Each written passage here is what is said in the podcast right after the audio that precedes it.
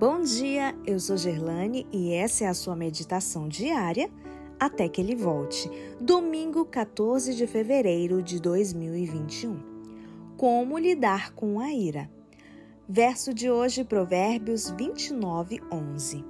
O insensato expande toda a sua ira, mas o sábio, afinal, lhe reprime.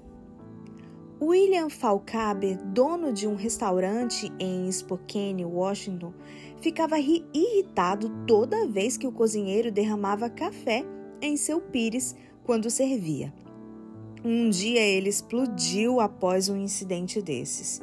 Sacou o revólver e correu atrás do cozinheiro. Mas não chegou a puxar o gatilho, pois sofreu um colapso cardíaco e caiu morto. A raiva o matou.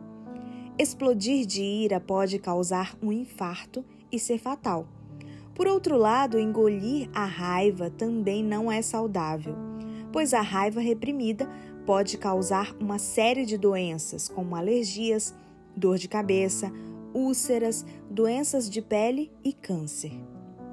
Será que temos de escolher entre o infarto e o câncer? Não haveria alternativas melhores? Felizmente, sim. Adolfo às vezes chegava em casa à tardinha, extremamente irritado, após um extenuante dia de trabalho. Trancava-se em seu quarto e liberava sua ira, não só xingando os móveis, mas também esmurrando-os e dando-lhes pontapés.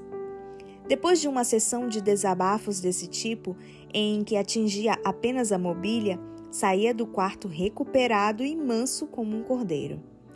Aí está uma maneira de expandir ira sem que nenhuma pessoa saia ferida. Nem você, nem os outros.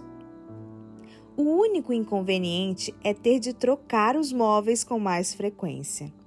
Os psicólogos recomendam também o diálogo franco com a pessoa que o irritou.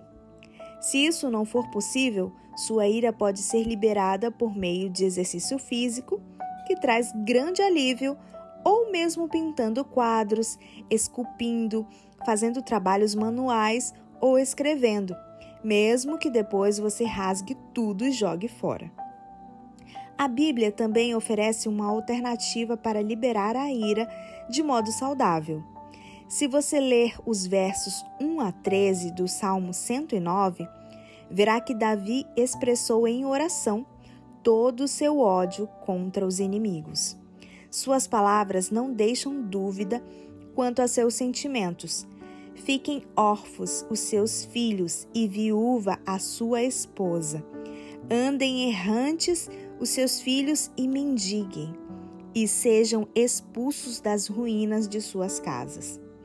No Salmo 58, verso 6, ele pede: Ó oh Deus, quebra-lhes os dentes na boca e no Salmo 140, no verso 10, caiam sobre eles brasas vivas, sejam atirados ao fogo, lançados em abismos para que não mais se levantem. Essas são palavras cheias de ira e de sentimentos de vingança.